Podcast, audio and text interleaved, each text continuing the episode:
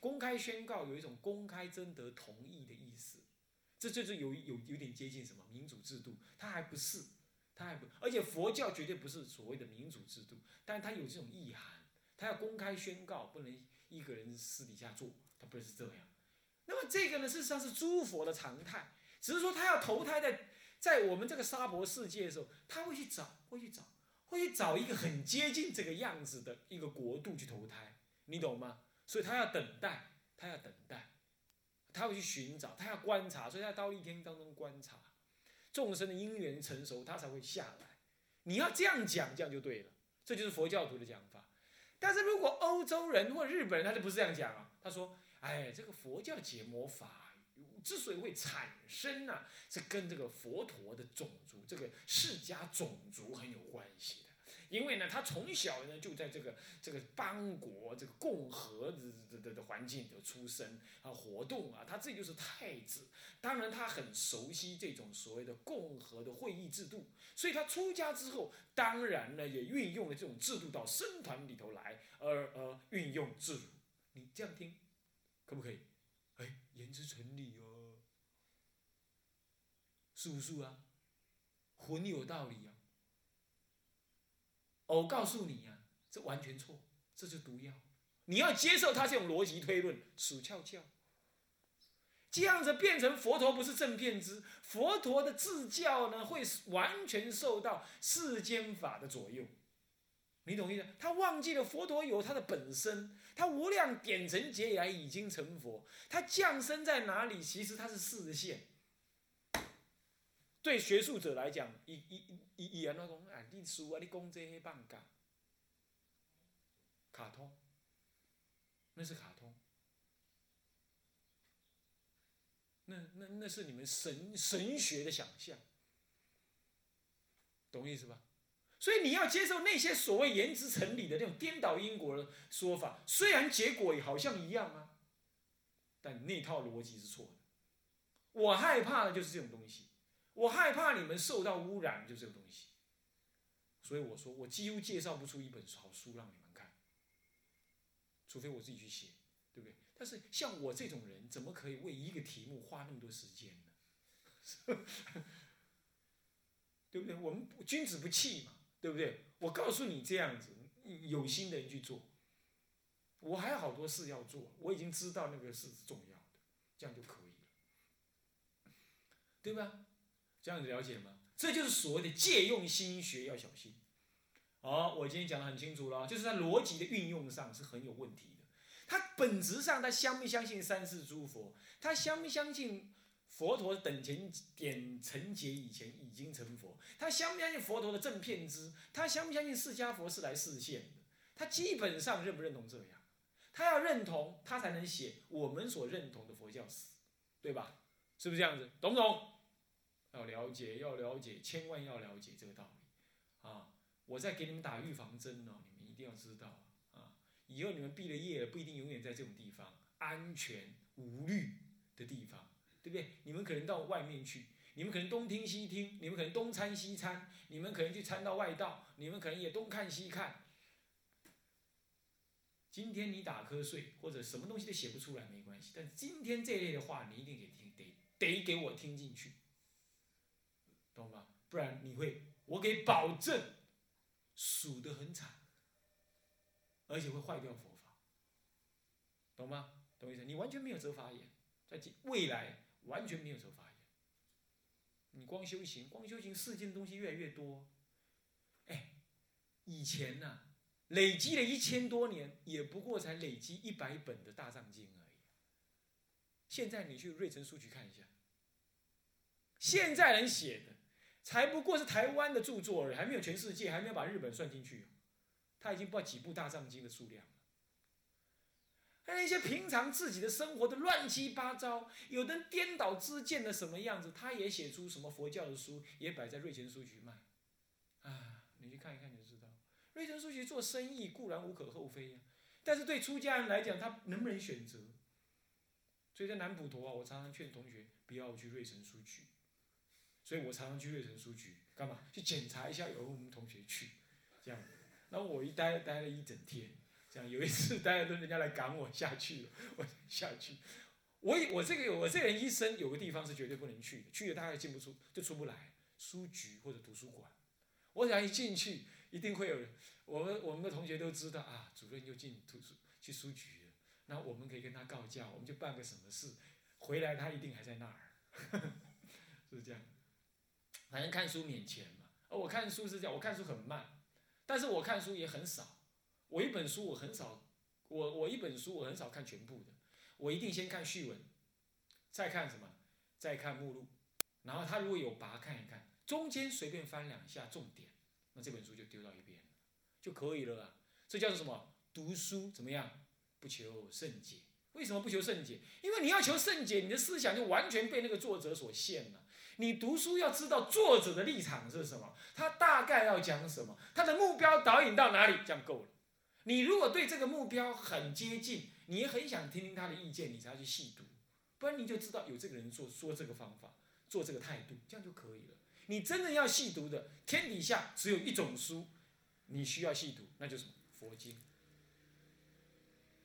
其他的都是糟糠，我告诉你，都是糟糠，不需要用那么多心。但是你要利益众生，你不得不去知道众生在干什么，是不是这样子？所以呢，什么？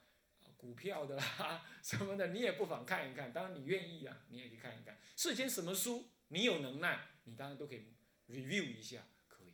但是你不要深读。我看有些人呢，哎呀，张老师的啦，什么什么什么现代什么什么书啦，什么乃至哪个禅师的书啊，哇，画的这样密密麻麻，还做笔记。哦，我看了就怎么样？一则以忧，一则以好笑。那是糟糠，你要看那么多干什么呢？是不是这样子？那是现代的出家人写的，那他修行有成就没成就都对不对？都还是还要考虑。你就是看成这个样子，迷成这个样子，那那释迦佛的经，你说看不懂，你应该啊，你应该去撞墙哎！你你出家人怎么可以这样子呢？你哪里叫是释迦的佛子呢？对不对？我说的话，我们关起门来讲啊，是绝对对的，是不是这样子啊？但对外不能这么讲，是不是？那电视机前面这些人。你们对外不可以跟人家讲这样，啊，要讲的话也要叫他不要跟人家讲，懂吧？是不是这样子啊？我们这这所以说借用心学，你自己的本要很清楚，懂吧？啊，道心在这里叫做道心的啊。哎，你们那个嗯啊这样子好，这丙二是什么呢？破邪显正之吸纳成果，就是欧美人士。有些根本邪见，对不对？你要破，然后才能显正。呃，推论根本是不对的，那不是宗教情操所所发生，也不是什么呢？也不是一个佛教正应有的态度，是不是这样？你说宗教情操是你们主观的意识，拜托，那释迦佛开悟不是有他主观的意识吗？那你为什么要来研究佛教？宗教不主观的意识，那你还哪里还有宗教啊？是不是这样的？这简直是笑话。对不对？那你要研究佛教，你你你你不用佛教这一套来研究，不然你研究你能够叫做你是佛教学者，好吧？那你是佛教学者，那纯佛教学者，你不应该来解释出家人的事情，你也不应该对出家的僧团的事情滥发议论。今天台湾不是这样子，今天台湾有鱼吃比丘尼，对不起啊，我已经讲到比丘尼了，但事实就是他们就不不是所有，就有这种比丘尼。干嘛？有那在家人呢，他根本就不一定信仰佛法，就写了一些佛教历史的书，那看起来也根本就是，或许不叫做完全的邪见，那也不是就是正见，他有了自己一套自以为是的看法。好了，现在出现那比丘尼呢啊，有什么事情就就要去问那个所谓佛教学者，那么这位佛教学者他好像以为他也算是什么人一样，他开始跟他解答问题了，你不觉得很好笑吗？你不觉得很好笑吗？我出来讲给佛。是不是这样？他搞不清楚他他面对是什么事情，啊，像这样子呢，都是一种邪见。他忘记了怎么样？忘记了说，你研究佛教，你终究研究的是一种宗教，你不只是一个客观的什么，客观一个跟心灵无关的一个社会现象而已。它是一个心灵实修之后所展现的东西。他们在定中看到释迦佛，他们在定中往生的极乐。这些事情你不能够说它是神怪啊，你不能够说是一种什么意念佛陀呃所想象出来的，你怎么能这样讲呢？那你知是得不知之，不知为不知，是知也嘛。结果你呢？你不知所知，不知强知，这无名为本。楞严经不是讲吗？这是这是无名的根本嘛？是不是？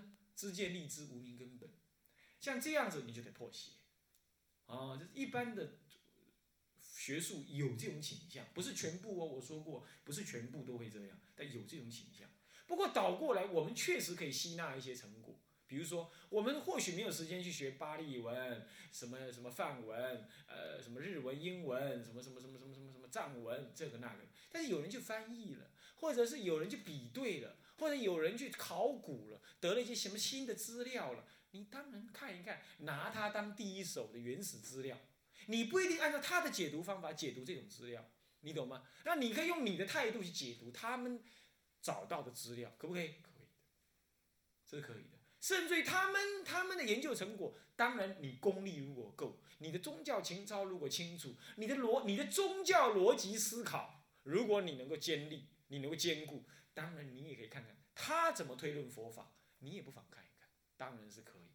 可是这不是你初学的人做得来，哦，你们不过上完这门课，你再好好去看几本书，小心翼翼的看几本书，或许你就有这个能力，能够鉴别了啦。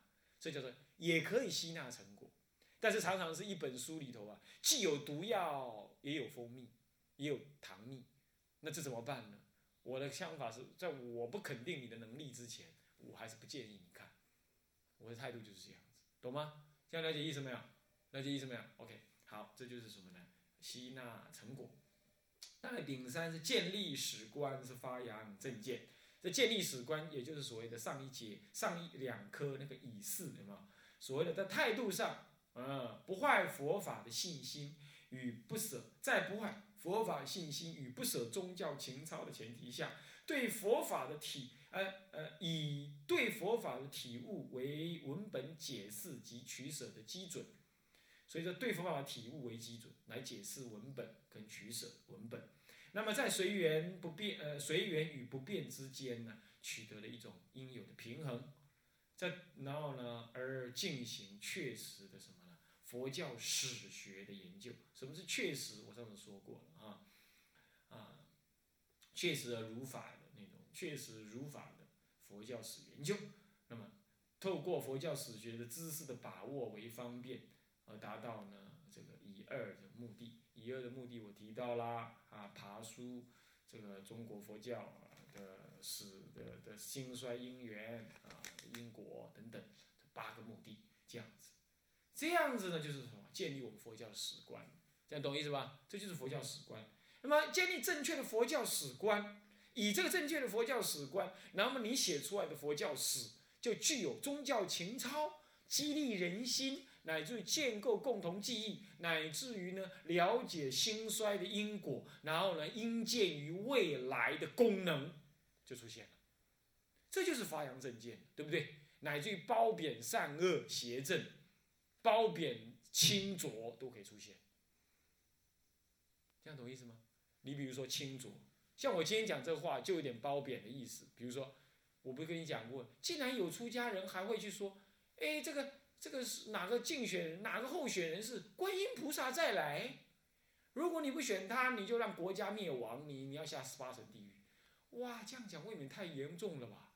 是不是这样？我我建议出家人最好不要讲到这么严重的话，是不是这样的？我强烈的呼吁。那么如果有居士听到这样，我想我们就是什么参考参考就好。但有人既然说，哎，这是圣人讲的话，圣人会这样讲啊？释迦佛，我举个例子嘛。那释迦佛，释迦佛自己的族啊，他的释迦族要被毗留王、毗琉璃王灭的时候，他都没有讲这个话。他是真正的圣人，他不用投票，他不用投票，他也不用征询任何人的同意，他已经就是圣人了。然后他只说了树下，劝毗琉璃王的军队回去。第一次毗琉璃王尊重他。后来第二次，比如说趁着佛陀不在的时候，偷偷又要跑过来，要打他的，又带一大支军队。佛陀早就知道，留在树下，又把他挡回去。到第三次，佛陀还在那。毗琉璃王说：“不行了，带军队不可以带出来郊游而已，是不是这样子？当然，每次带到这里又带回去，这样总是不行的。我的军队到时候会不跟我打仗，所以还是要冲啊！就把他族人全部给杀了。在要杀掉他们族人之前呢，穆建连还用神通用波救他释迦族的人。哎哎哎，对释迦佛来讲，那不只是那不就正是国家灭亡吗？然而释迦佛很有意思。他不但不抗争，也不运用任何的政治手段，也不去绑白布条，也不用打电话叫人家要来误会误他的呃维护他的什么呃这个这个这个这个这个呃呃释迦族，他只是坐在那里劝他不要造杀业，甚至有人要救他的族人，他还跟他的这个这个穆建连尊者讲说那是因缘果报啊，他够消极了吧？不，他很积极，他已经示现给我们看了。他为什么要坐到树下？因为众生本来就应该表达对众生的关怀，自己的族人你释迦佛都不关怀，怎么可以？所以他出来关怀。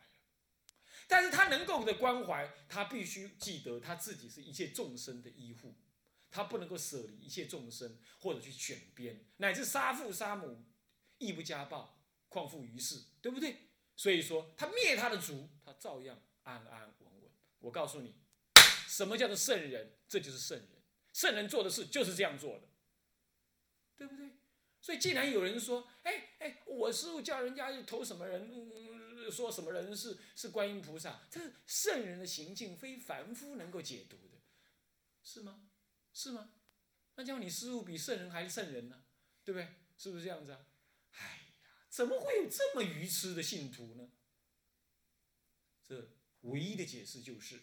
唯一的解释就是，我们出家人没有好好修行，没有好好的弘扬佛法，才造成了这么多不清楚的信徒，这样子而已。那至于别人，那我们只是，我们只是说，我们默然，我们不能讲什么。好，我想像这样子，就我们这样讲，我们让释迦佛真正的法出现在那儿了，对不对？OK，这建立史观、发扬正见呢，是。这样在发扬，我们去记录一件事情，那么呢，让清者自清，浊浊我们不谈，这样就好了。OK，那么呢，但是呢，有时候要显正，你不得不破邪，所以你不得不把一件错误的事情拿出来谈，对不对？不得不这样子，不然会坏人天眼目啊。像举凡这一类，就是你在作死的时候，那个笔啊很重的啊，所以你也不能任意写。但是你必须言之有据而写，像举完证建立史观，发扬正见，所以发扬正见是很重要的。那你说发扬正见，我就讲经说法就发扬正见的？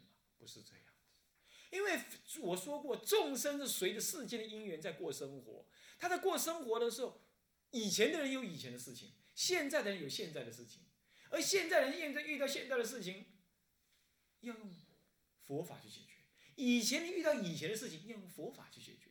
佛法固然是不变，但是遇到的事情是变的。那你就你是一个教导众生的人，你当然就要运用佛法来解决现代的事，这样懂吗？那这种情况，光讲经是不能解决的，懂吗？光讲经只是抽离了生活的具体行动之外来讲一个佛法的道理。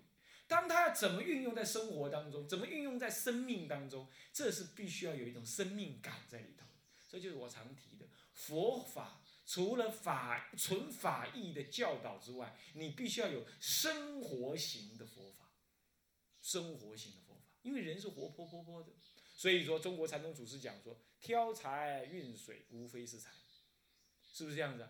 就这个意思，他就表达了一种生活佛法化，佛法生活化，在生活当中的一切都运用法为思维。我曾经跟。啊，我们的同学讲过，这就是让一个出家人面对一切事情，都把它向于法义去思考，也都回归到皈依佛、皈依法、皈依僧这个原点来。选举也是，吃饭也是，生气也是，建庙也是，办佛学院也是，读佛学院更是，都要回到我为什么要做这个事，佛法的态度是什么？这样子，这态度来认识。OK，好，这是呢，丙三呢。所以建立史观，发扬正见，所以建立一个佛教的历史史观，发扬正见是很重要。接下来续分呢，这鸟瞰，这是已经啊，以上呢这个什么玄谈全部结束了。哎呀，好难得，总算搞定。现在入文，入文呢续分是什么？鸟瞰中印佛教大历史。什么鸟瞰呢？印度佛教史、中国佛教史的综述跟印度佛教史的综述。这个要讲简单嘛，这五三句话就讲完了，是不是这样子啊？那么呢，这个就是在进入真正中国佛教史的时候之前，我们要对整个的佛教从哪里开始接上去之前，要有个理解，之后也要做一个什么概略性的什么呢？鸟瞰啊，在这方面呢，这是我们呢应该要做的。或许我讲的并不好，但是最起码呢，你可以知道说，我们研究一个问题应该是这样子研究，懂意思吗？先对一个事情先整体的了解一下，然后再细目了。看书也是这样，最笨的人就看书，就是第一页开始看下去，最笨。聪明一点的人呢，他看序序文，看什么目录，好，看完了他想一想，那才开始看第一章，看完了然后看最后一章看一看，有时间才来看中间的章节。所以看书是这样看，当然经是不行，我没有说经是例外，经是一种看经是一种修行，懂意思吗？那就不是，那就是从头如是我闻，一时佛在如如，这这要这样看下来。经不是拿来研究而已，啊，当然它也可以研究，也应该研究，但是它是从头来的。但是我们呢，做学问，了解一件事情，我们是应该这样，由广而约，啊，由浅而深，啊。好，那么印度佛教史中述呢，我想我们分，我们简单的说明，就是说印度佛教史。印度佛教，当然顾名思义，是从印度有的佛教来谈。不过一般来谈印度佛教史，都会先谈佛陀出世之前的宗教文化、政治历史背景，然后再谈到佛陀出世的时代，一直到佛陀修行成成佛，然后一直到修行成佛之后，僧团建立，弘法弘法利身。僧团建立，还有教法内容，然后再来呢，这个这个啊，佛陀僧团当中发生过的几个重要的事情，然后最后佛陀入灭，佛陀入灭之后就进入到，就是一般来讲，我们把佛陀在世的这个八十年呢，称为根本佛教期。那么把佛陀入灭到佛灭后一百年之间，大家没有什么分别的。这个呢，佛灭后一百年或一百一十年呢之间叫做什么原始佛教期？一百一十年或者一百年之后，佛教的信徒们彼此之间，尤其不是信徒，佛教的出家人，主要是声闻人，他们对佛法，呃的戒律的，呃不是佛法，主要是戒律的看法开始有了分歧。这个时候进入了什么呢？部派分裂期。部派分裂期之后。最后就走入了部派所谓的什么呢？整合期，进入在最后走入了部派的没落期，外红期跟没落期，大体上整个部派就是这样发展。部派初期初分期，啊，那么接着记一下部派的初分期，再来这个部派的发展期，啊，再来部派的这个整合期。部派的外红旗是这样子，大概就是这些。那么接下来呢？就在这同时呢，在部派啊的进进入到发展期的后端，呃，最后的部派的衰落期、衰败期、衰落期，啊，这就声闻声闻部派。你这个部派前面都可以加一个声闻部派。然后在了声闻部派当中，一个声闻的发展期，声闻部派发展期到声闻部派整合期开始了，渐渐佛教大乘佛法的什么显露期就出现显，我讲显露哦，就它本来就有，但它显露出来了，你懂吗？本来不显，但显露了，显露期。那么再来大乘的出出出层期。出出漏起，大乘显露出，大乘的初期、大乘中期、大乘末期也可以这么谈，这种用法是可以的，啊，但是没有褒贬之意，啊，这这这时间上来谈是这样。最后呢，就在这个时候呢，声闻乘都还一直在哦，一直在啊。最后，佛法一起讲大乘跟小乘，最后佛法的什么？佛法的衰微期灭亡期。然后到了十八世纪、十九世纪的佛法的中心期，一直到今天，这样好，整个印度佛教中述结束，就这样，这样知道了吧？这样你大概会知道一个情况了吧？所以说内容是怎么样，金钱是怎么样，这个那个那样，啊，这个好像你们也上过课了嘛。不过有没有像我这样分呢？有没有这样清楚呢？还是更清楚呢？还是怎么样？那我就不知道了啊。我想大概有这几个棋，所以说我们要不要谈一谈它呢？也可以不妨略提一下啦。不过我们今天时间已经到，要提我们下一堂课再把它稍稍提一下啊。向下文长复以来日，和尚先发愿，众生无边誓愿度，烦恼无尽誓愿断，法门无量誓愿学。佛道无上誓愿成，自归佛，当愿众生。理解大道，发无上心，自归法，当愿众生。深入经藏，智慧如海，自归身，当愿众生。